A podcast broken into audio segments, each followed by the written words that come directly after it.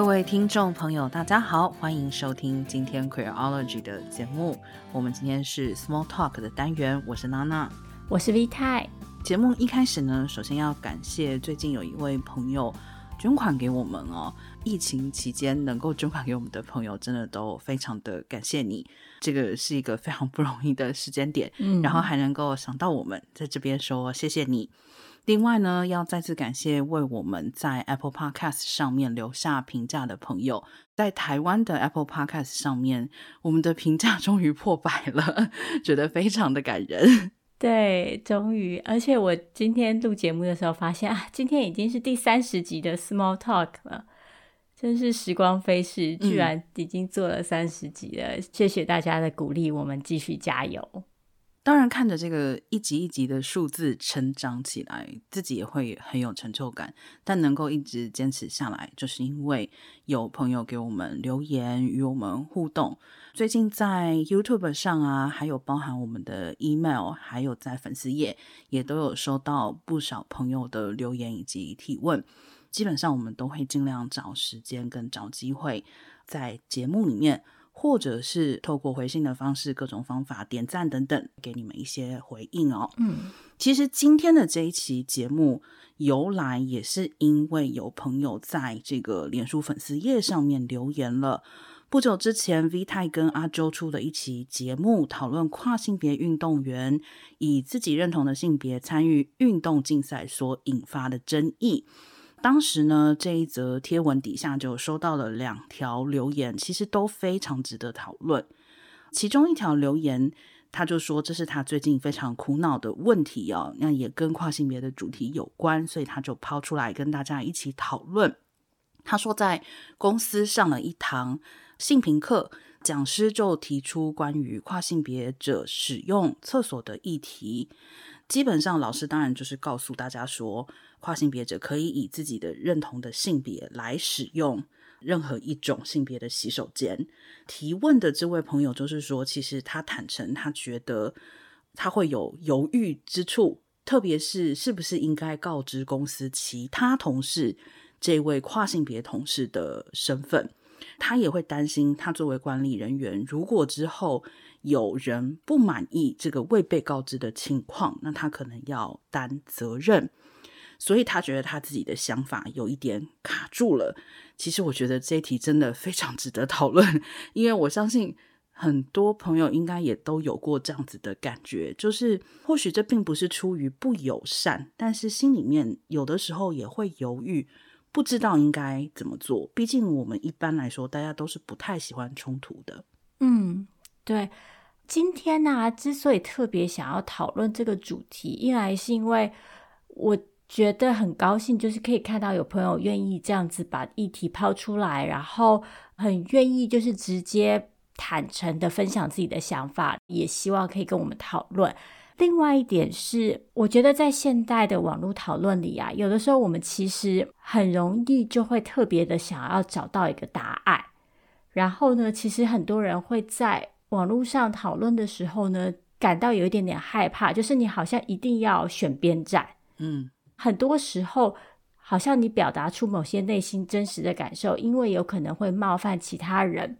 你就会担心因此受到攻击，但是有的时候那些感受又确实的存在。像我自己也常常纠结于，就是有些感受我有，我会自己去检讨我自己，说，诶，这个感受是不是不应该有？我其实自己常常很希望，就是找到一个方式，是说我们有没有可能在同时理解这些感受的时候，又去拆解这些感受，然后去突破这些感受，让。感受跟理性跟政治讨论这些事情是可以并行的，然后并且互相帮助，而不是互相冲突跟互相牵绊的。所以今天做这样子的讨论，因为我们今天可能会包含很多不同的议题，就是这个从跨性别出发，其实带给我跟娜娜都蛮多的感触的。然后我们其实联想到很多这几年来。在不同的主题上面曾经产生过的类似争议，所以我们今天可能会有一点点发散，然后我们会想要把很多旧日的例子提出来跟大家讨论。但是在讨论之前，我也想要跟大家说，就是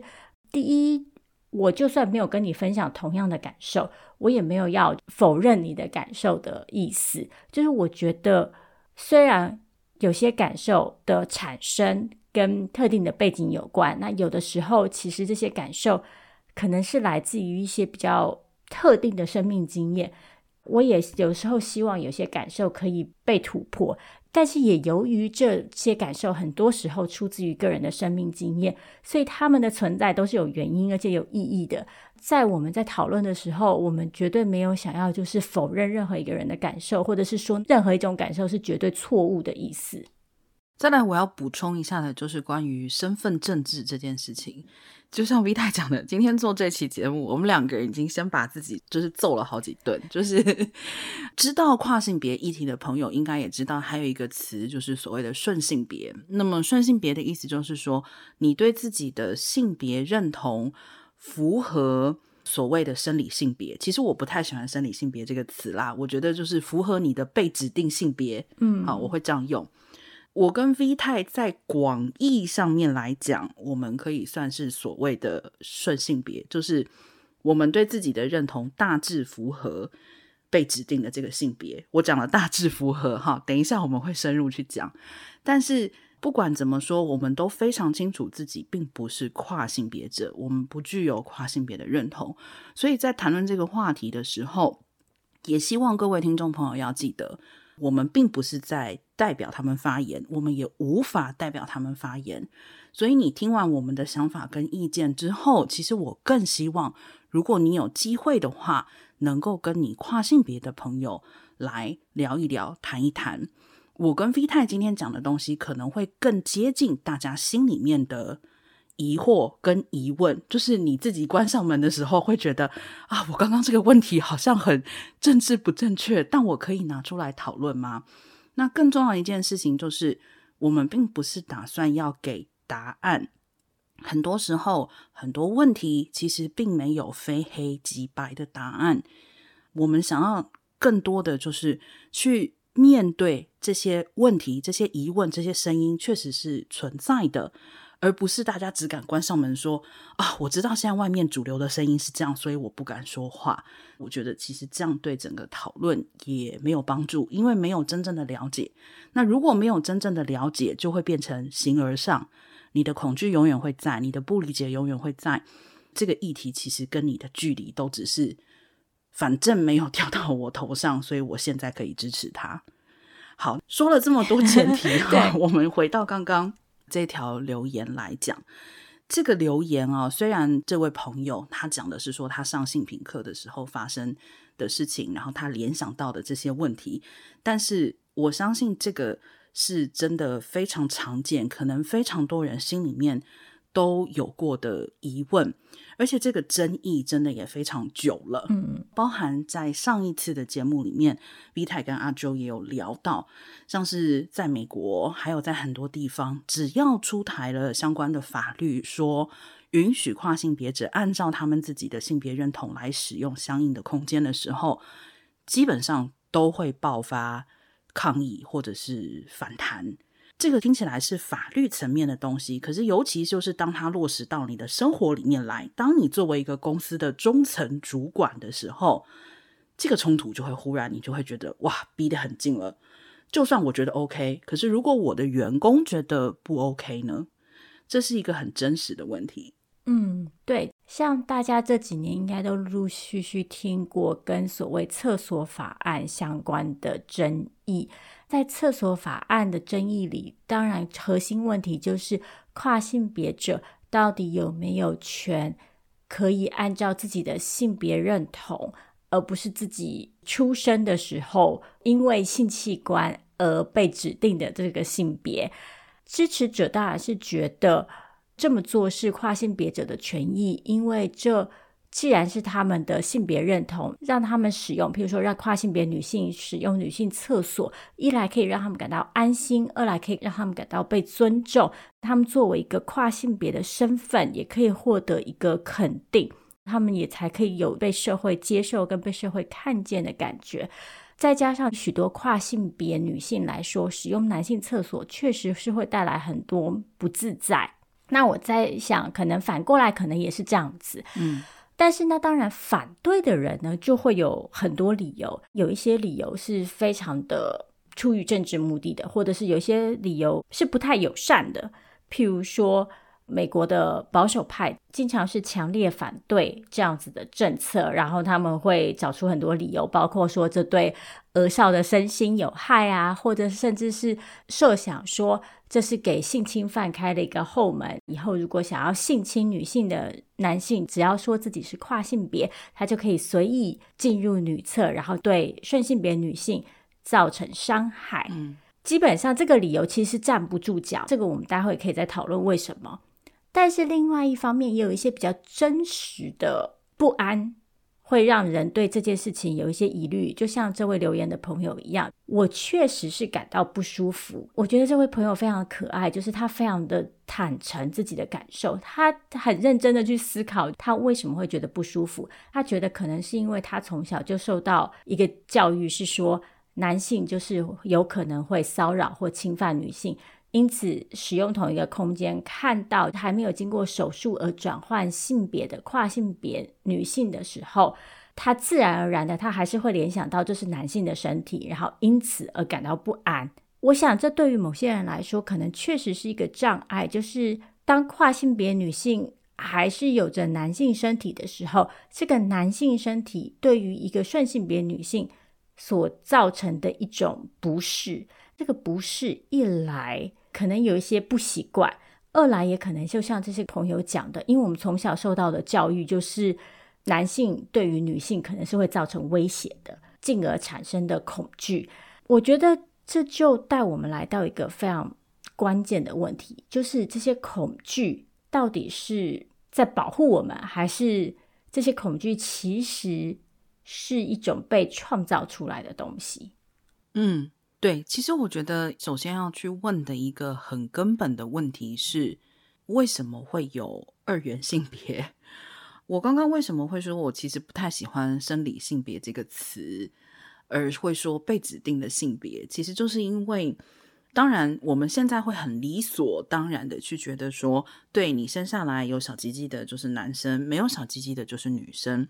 可是我想大家应该也都非常清楚，每一个人的身体其实都不太相同。而且我现在其实就可以给一些例子，可以告诉你，其实身体的某一些条件，真的不是决定我们在性别上，在社会上被归类到哪一个性别的关键。就比如说，很多反跨性别的人会有一个口号，就会说女生就是应该要有子宫，要月经。如果你没有子宫、没有月经，那你就不是女人。但我想大家也都非常清楚，所谓女性刮胡哈，所谓女性有可能因为各式各样的原因失去子宫、失去卵巢、失去月经，这样子的女性就不会被这个社会认为是女性吗？或者说，停经的女性就不被这个社会认为是女性吗？所以，其实简而言之，社会创造了一套制度，非常粗暴的在我们出生的时候，把我们丢到两个类别里面，说：“哦，你只要这样子就是 A，你只要那样子就是 B。”但其实这一切的原因，讲白了，是为了方便国家的治理，就是国家要知道我要叫谁去当兵啊。我要统计，就是未婚率的时候，我要知道怎么去统计。这其实是方便国家治理而坦白说发明出来的一套制度。如果从一开始就没有这个长这样的人是 A 类，长那样的人是 B 类，或许其实从一开始就不存在所谓的这种男女认同。这个建构的制度非常重要，为什么？是因为它同时也涵盖了后来的很多方方面面，不只是国家治理的方便，而是我们自己也觉得很方便。我对着男生应该要怎么样？我作为一个女生应该要什么反应？我作为一个男生应该要如何？大家现在就会说啊，那这样听起来就很像是性别刻板印象。没有错，其实很多我们习以为常的性别互动，都是性别刻板印象来的。而这也就是为什么很多保守的人最讨厌不符合这些性别刻板印象的人，因为他不知道要怎么对待你，他不知道当一个男生站在他面前，但是比如说穿着裙子或者是讲话很秀气的时候，他不晓得怎么对待你，或者是当一个女孩子非常的粗犷的时候，他不晓得要怎么对待你。他们不喜欢的是这种脱离了规则的不稳定、不安定跟不舒服。所以讲到这里，我还是要再说一次，就是我们不是要否定那个不舒服的感觉，甚至于我也可以在这里非常大方的承认，在一些情况之下，我也会有不舒服的时候，我也会有那种因为觉得男女之别被打破而感到不舒服的时候。但是在另外一个层面上面，我总是会想到，今天我会觉得不舒服，其实错的很有可能不是出现在我面前有男性身体的这个人。而是因为这个社会从小就这样教我。嗯，我觉得呢，我们之所以讨论这个不舒服的来由，其中很重要的有两个原因。一个是像刚刚娜娜说的，很多时候这些感受的出现来自于我们的社会一套治理的原则。这套原则当然某些时候确实是帮助我们可以比较。顺利的，就是探索人际之间互动的疆界跟方式跟规则，就是像娜娜刚刚讲的，你遇到了男生，你应该要怎么做；你遇到了女生，应该要怎么做。但是这其中有一个风险，就是我们其实每一个人都有可能在某一个时刻落入那个让别人不知道怎么做的情况。当我们成为那个特异的时候，嗯，我们可能就会希望这些规则。不是那么僵硬的，因为那个时候我们就可能成为那个被排挤的人。所以我觉得去反省这些规则，去检视自己的这些感受，很多时候其实也是为了我们自己，因为去拆解这些东西，有可能帮助我们每一个人都可以更自由的在这个社会上生活。另外一个更重要的原因，则是这些恐惧、这些不安、这些感受，很多时候会被保守人士。拿来当做一个政治操作的武器，像刚刚提到的厕所法案，最近在美国洛杉矶其实也发生了一起事件，可以很好的说明，就是这些恐惧很多时候会被保守派拿来怎么利用。这起在洛杉矶发生的事件呢，发生在一家在韩国城的 SPA 里，有一位女性呢上传了一。段影片是她跟这间 SPA 馆的员工争论的过程。在影片当中，这位女性声称她在女性更衣室里看到了一个自称是跨性别，但是还没有进行性别置换手术，因此仍有男性性器官的跨性别女性。然后她去向员工抱怨，因为她认为这让她非常的不舒服。然后。女性更衣室里也可能会有未成年的女性出现，这对未成年的女性来说可能不太妥当。员工当下的反应是告诉她，根据当地加州的法规，跨性别者有权利根据自己的性别认同来选择空间的使用，因此 SPA 馆并不会驱逐这件事情。后来衍生很多后续的案外案，最新的发展是。普遍的舆论认为，这段上传的影片应该是一个被设计好的假影片，就是其实当下这位女性并没有看到跨性别出现在更衣室里，这一整段都是她自己设计好的，目的是激起美国社群里反跨性别的情绪。这个做法显然也某种程度上成功了。截至目前为止，已经发生了两起由极右派恐跨社群所组织的抗议活动，而且这两起活动到后段都有一些暴力行动出现。嗯，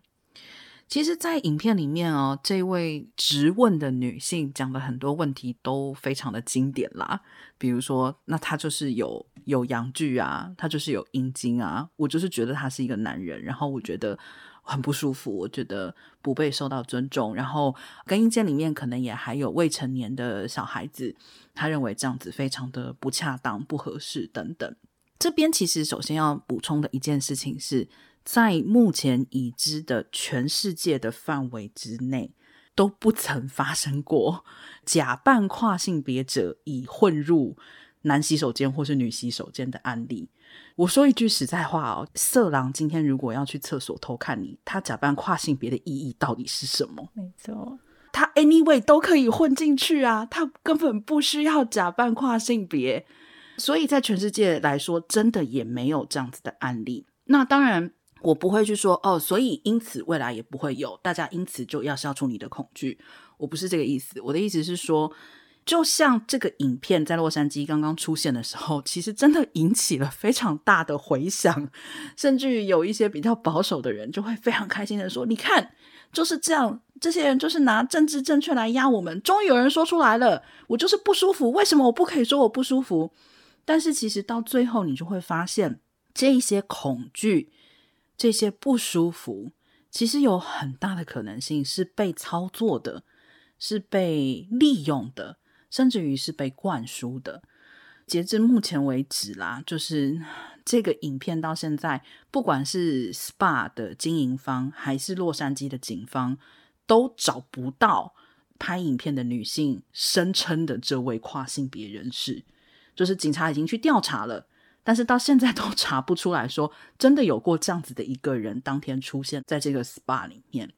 但是其实我也可以理解，就像刚刚我们讲的第一位留言的朋友，他说他作为一个公司的管理层，他会有一些担心。我非常明白这个担心，因为讲实在话，如果当你的员工出现了恐惧的情绪的时候，他可能甚至于没有办法坚持到听你说完。哦，这个世界上没有这样子的案例，甚至于你跟他说完，他的恐惧可能也不会接受你这样子的说明与解释。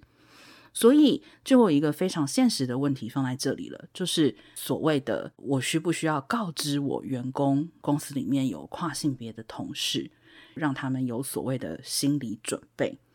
我觉得这件事情真的是有点微妙哦。我说有点微妙的意思，就是说，作为一个女同性恋者，你需不需要告知公司的同事们啊？公司现在有女同性恋哦，所以你们上厕所的时候小心一点，他可能会偷窥你。会吗？不会吧。所以这个跟性别认同没有什么关系吧？对吧？跟性倾向可能也没有什么绝对的关系，对吧？嗯。再来，所谓的跨性别认同，一开始的时候我也说了，我跟 V 太相对跨性别认同者来说，我们是顺性别者，但是我个人其实不会以顺性别来称呼自己。所谓的顺性别，究竟顺的是什么东西呢？是符合社会对女性的想象吗？就是以我个人来说，是不是应该要符合社会对女性的想象？但我们真的每一个人每时每刻都非常符合社会对女性的想象吗？我觉得我现在坐在这里，满口在谈男人的阴茎的时候，我已经不符合这个社会 对女性的想象了。所以，我们并不是时时刻刻都是顺性别者。我要多跨。才需要告知公司的人事，然后公司的人事才需要告知我的同事们呢。所以还是要回到一开始说的嘛，就是二元性别 这个区分方法，它其实本来就有一些些的问题存在啦。但其实台湾确实也有过因为没告知，然后后来员工之间起冲突的案例。对，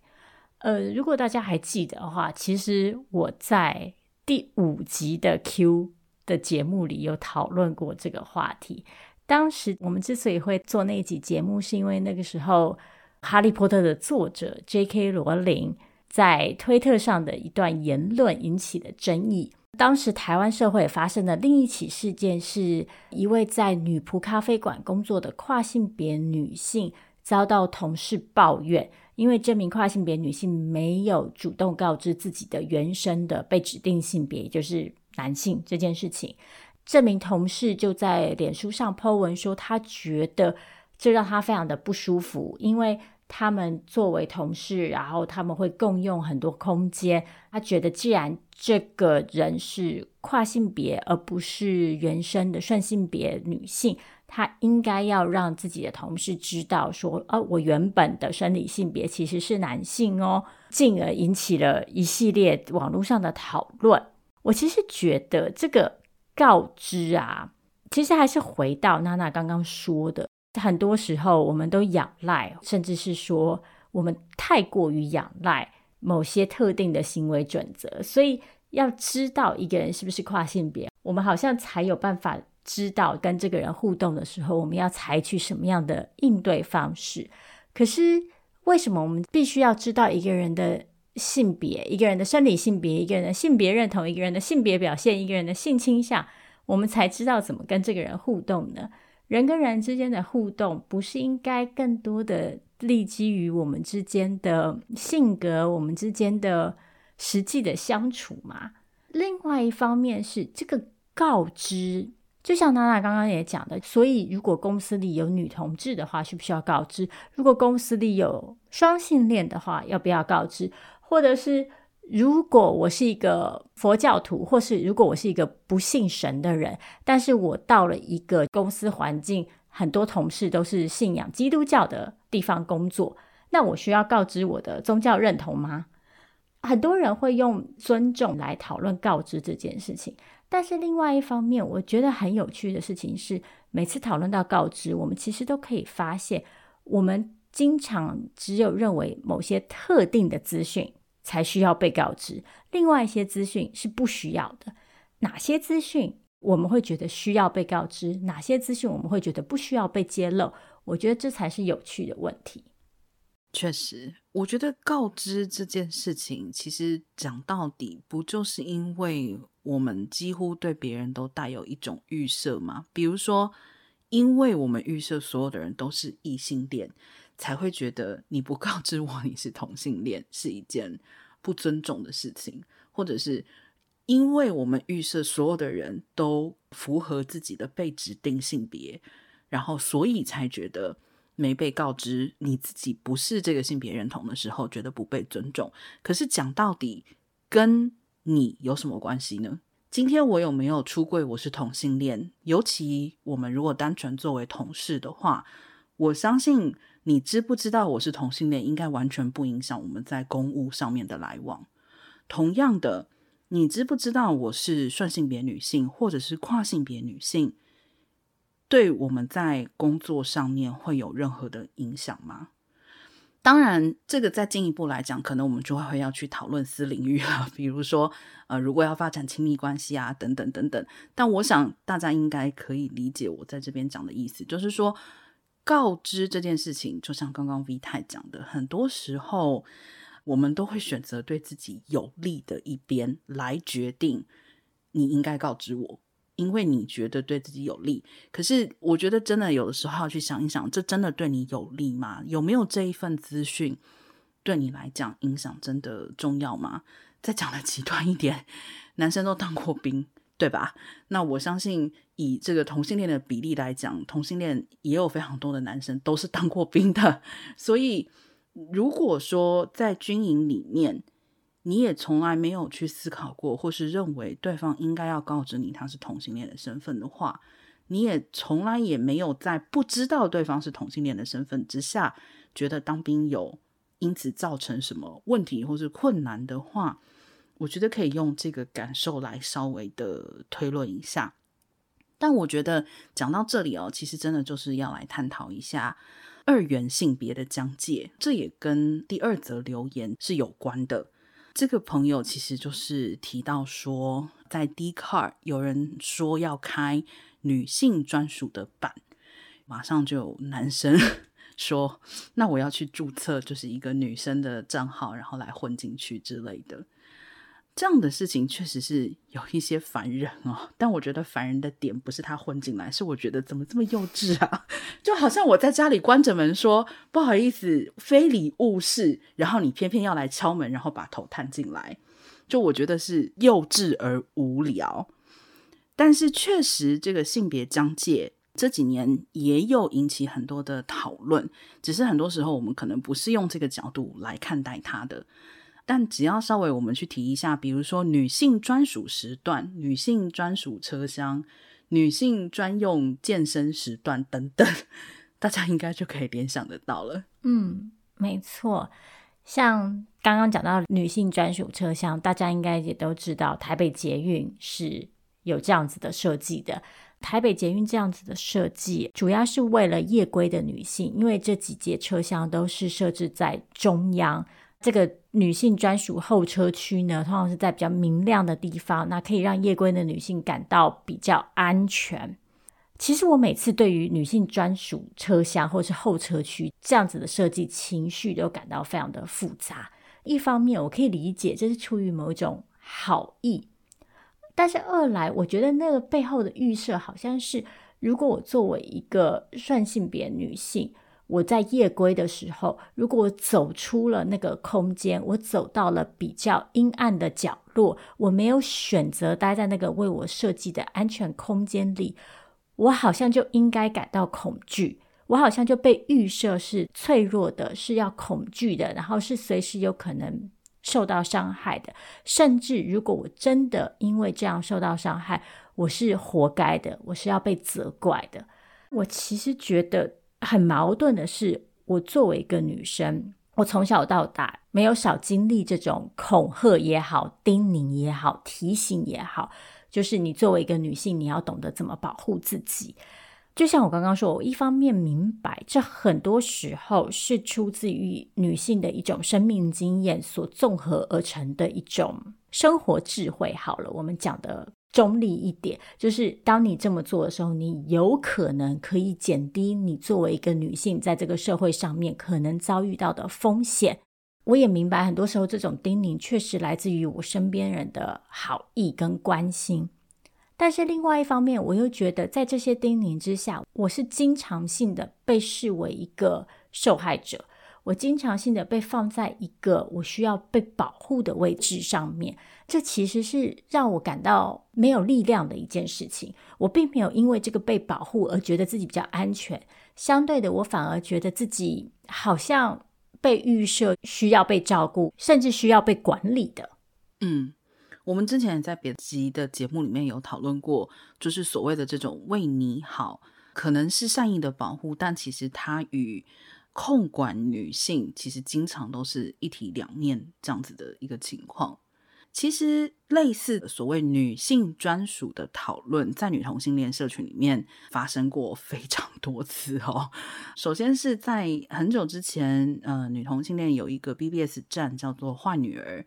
坏女儿当年确实也有一点点是希望能够是一个所谓的纯女性空间，但是我们也知道嘛，就是再怎么样一个私人站，他不可能有权利去看你的身份证。然后去决定你能不能有权利来注册这个站，所以坏女儿其实也发生过几次，就是所谓的打刮胡男性混进来的事情。再来呢，还有就是包含女同性恋的社群里面，在过去也经常举办所谓的纯女派对，然后这个纯女派对经常是拒绝跨性别的女性参加这样子的情况。其实我一直都对这个情况是觉得有一点点矛盾。我觉得有一点点矛盾的意思就是说，首先，其实我不反对头痛医头，脚痛医脚啦。就是像这个所谓的女性专属时段，什么女性专属候车区，我觉得它确实可能可以起到一些作用的情况之下，我真的不反对头痛医头，脚痛医脚。但我必须要很坦诚的说。如果我们就停在头痛医头，脚痛医脚，其实这个问题永远都不会解决。就是这个后面根本的问题，还是在于二元性别为什么被划分出来？除了我们刚刚提到的国家治理，除了刚刚我们提到的我们自己觉得这样在人际关系上面很省事，其实。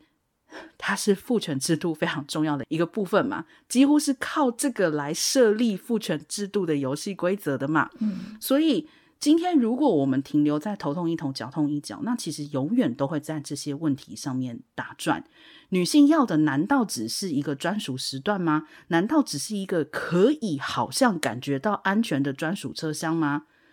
不是嘛？我们要的其实是希望，不管我今天去哪里做任何事情。我都能够感觉到安全嘛，所以如果不从根本去打破这个二元性别，打破支持父权制度运作的这个二元性别论的话，我们永远都停留在同样的地方。我们不会因为有了女性专属的叉叉就感觉到比较安全。这也是为什么，即使是在女同性恋的社群里面，都还会去有这样子的。一种所谓的排斥的心情。当然，还是要强调，我不是说啊，所以现在大家就放下你排斥的心情，放下你的恐惧，然后张开双手，就是拥抱另外一个性别。我不是这个意思，但我的意思就是说，我也感觉到抵触过，但是也因为我曾经感觉到抵触过，所以在后来的日常生活里面，当我越来越去质疑为什么理所当然的男生应该要怎么样，女生应该要怎么样，甚至于我开始质疑，那为什么有男性与女性这样的二元划分的时候，我的恐惧或者说我的那个抵触，就也会开始动摇。嗯，娜娜刚刚提到头痛医头，脚痛医脚这件事情，我也完全可以理解。这里有两个例子可以跟大家分享，一个是在几年前呢，台大其实也出现过讨论，就是台大的健身房要不要设置女性专属时段。支持者的意见是认为，一来健身房长期是一个男性所主导的空间，女性在健身房里大部分的时段都是那个少数，女性可能因为性别角色、性别规范的原因，很多时候可能很难去跟男性竞争那个空间。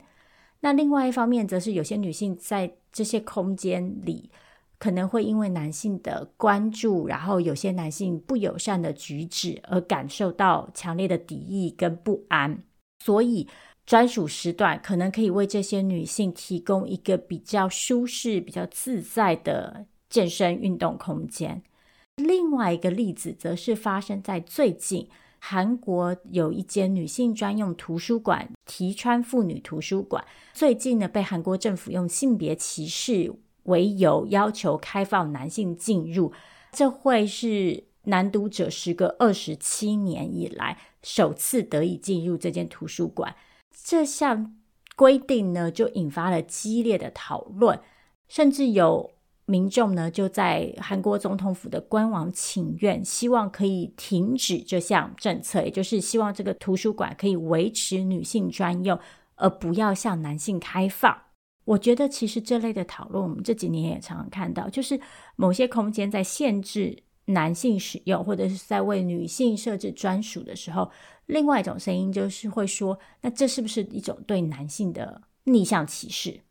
我首先要同意的是，这些女性专属时段确实有其出现的原因跟意义。像我们刚刚以健身房的例子，因为在父权社会里，很多空间确实长期以来是由男性主导的。那女性在这些空间里，不管是实体的空间还是虚拟的网络空间，女性在这些空间里长期性的被边缘化、受到贬低、受到轻视，甚至是攻击跟打压，所以。这类的专属时段或专属空间，对我来说有一种类似于 affirmative action 的意义，就是我们在矫正过去的那个不正义，借由打造一个例外情况，可以暂时性的让女性可以获得比较多的自由跟权利。我觉得这些政策、这些设计，在某些情境下确实有其意义。为了要跟过去长期以来在我们的社会里存在的那个父权的主导地位，跟这些父权性别规范对于女性设下的限制做出对抗，但是另外一方面，就像我刚刚说的，我也希望这只是暂时性的，因为就像娜娜讲的，我们的终极希望应该是女性即使没有这些专属设计，也可以自由的随心所欲的活着。对啊，其实像这几年很多人喜欢拿这个所谓妇女保障名额出来讲嘛，就说那这是不是不公平啊？这是不是歧视男性啊？我很坦白的说哦，如果今天男性长期面临系统性的歧视，以至于在社会上很多方向、很多地位的发展都处于不利的地位的时候，我也赞成给男性特殊待遇啊。这是一个制度过程之中的一个手段，所以我对这个方面其实真的不是那么的纠结。但是，就还是我们刚刚提到的，我们如果可以理解这只是一个过程，这只是一个手段的话，那就代表其实我们还有可能要继续前进的方向嘛。那也确实，像我们刚刚提到的是所谓的女性专属的空间，然后希望男性不要进来。但有没有可能男性因此被隔绝在外，也是有可能。其实带小孩上厕所是一个蛮明显的例子。不管是你带没有进入青春期的小男生进入女厕去上洗手间，或者是爸爸可不可以带小女生去男厕，这个讨论从来都没有中断过。还是一样，到底为什么我们的空间现在是以二元的性别来划分呢？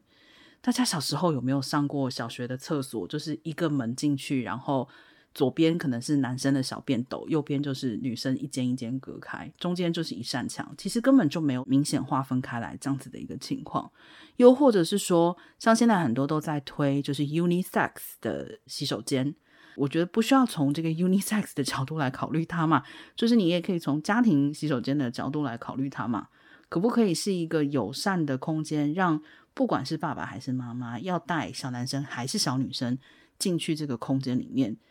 他们都不会感到尴尬，也不容易让别人感到尴尬呢？嗯，没错，我觉得娜娜讲到一个关键，就是有没有可能真正的问题是存在于。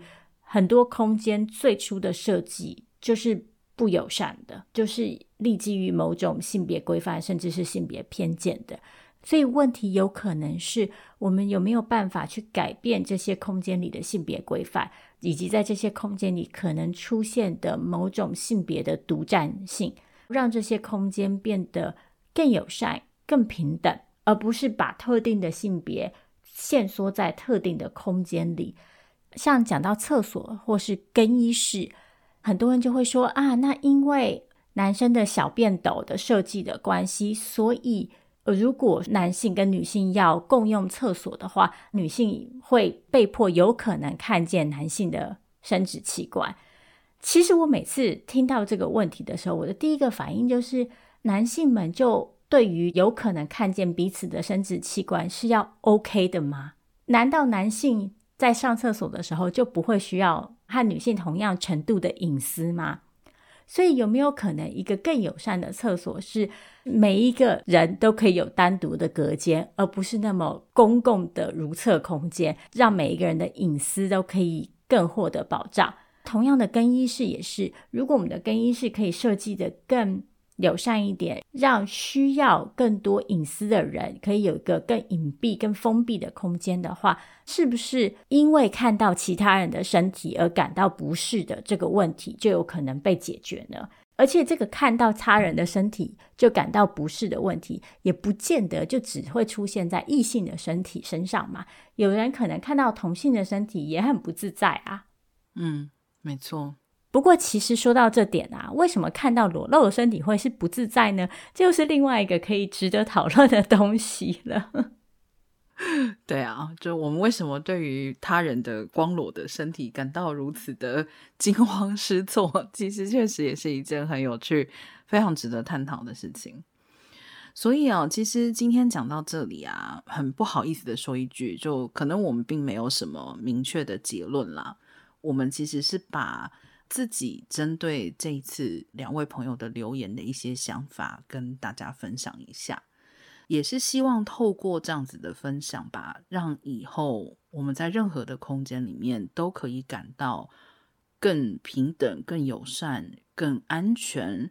更舒适。其实像刚刚说到关于健身房的议题，我觉得如果我们今天单纯的就是撇去分时段，就是所谓做纯女性的一个时段不谈的话，我其实也依然会非常乐见有一些器材，甚至于我觉得它并不是为女性而去做这样子的规划，而是说某一些器材是否能够固定。比如说举重的器材，它固定在一个重量以下，它不会被加砝码加超过某一个重量。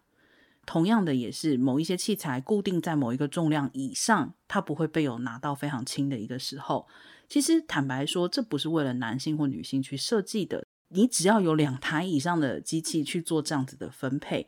不是就能够方便不同体型能够举不同重量的人吗？就我们连在一个很大的摩天大楼里面坐电梯，电梯都会分流，说这个只到几层跟几层，那个只到几层跟几层。我觉得空间的设计其实真的可以改变很多。重点就是说，如果真的要去重设计这些空间，我们可不可以先从根本上抛弃二元性别的想法？就不要再是抱着说我设计这个空间是为了要让男性用的，设计这个空间是为了让女性用，甚至于是我是为了要隔绝这两个性别有接触来设计这个空间的。或许先抛弃这一点，先从对空间的本质需求来思考，我觉得可能会更合理一些。嗯。就像娜娜说的，这些设计很多时候一来出自于一种预设，符合某种身份的人必定要符合某些特质，然后必定要符合某些行为规范；二来是我们经常性的会把某些行为跟某些空间归类成应该要有某种性别主导的。大部分的时候，这其实是展现在行为之上，像譬如说职业，我们会觉得某些职业就应该由男性担任，某些职业就应该由女性担任，或者是我们会认定某些需求只有男性有，某些需求只有女性有。这里我想要小小岔题，再讲一个几年前在台湾的社群网站引起很大争议的例子，因为我觉得这个例子刚好可以作为一个小小的反例。就是如果有朋友记得的话，几年前有一间服装店在网络上引起了一些争论，因为这间服装店呢，它主要是贩售女装，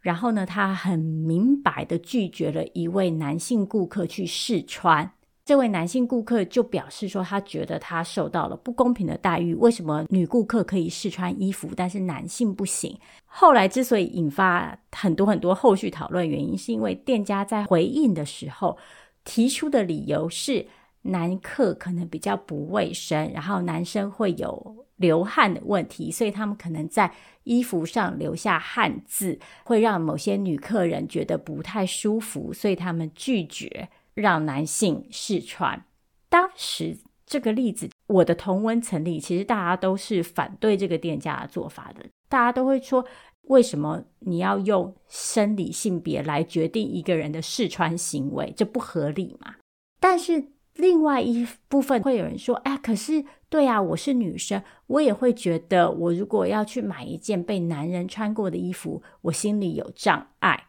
再一次的，每个人的感受。都有其出现的原因，这些感受也确实是真实存在的。但是，就像我们一开始提到的，我觉得我们每一个人偶尔都可以花时间问自己的是：这个感受由何而来？一件被男生穿过的衣服跟一件被女生穿过的衣服，于我来说，到底差异在哪里？这个差异是别人告诉我的，是我自己想象出来的，还是我真实感受到的经历？对我来说，因为这个差异而做出不同的回应的重要性又是在哪里？我觉得思考这些问题，不是说为难自己，或是不是说我们都每天都一定要活得那么政治正确，而是就像我最初开始说的，我觉得我们每一个人都有可能在某个时间点成为那个异质性，成为那个让别人不舒服的原因。当我们愿意去挑战这些不舒服的因子跟规范的时候，我们也才有可能去打造一个不那么轻易就让一个人变成例外、变成奇异的地方吧。嗯，好，我觉得 Vita 已经把我想说的话都已经总结掉了。也希望今天这一期的节目，大家听完之后，不是觉得更加的疑惑。其实也不是啦，如果你真的感觉到更加疑惑，也没什么不好哦。那也希望你再留言给我们，或者是找你觉得合适的朋友一起聊一聊，讨论一下。坦白来说，在 c r e o l o g y 创立最初的时候，我们好几次都有提到过，是以一种分享为目的，让不管任何人都不要觉得你自己是异类、是孤单的。但是在达成这样的目的的过程之中，Queerology 在最早的时候也有设立过的一个目标，而且我觉得并不相违背的，就是说希望能够激发更多的讨论，因为没有这些讨论，其实所谓的刮胡特例就不可能被看到，也不可能被接受。所以这其实也是一个非常必要的过程。今天节目时间就到这里，感谢你的收听，我们下次见喽，大家拜拜。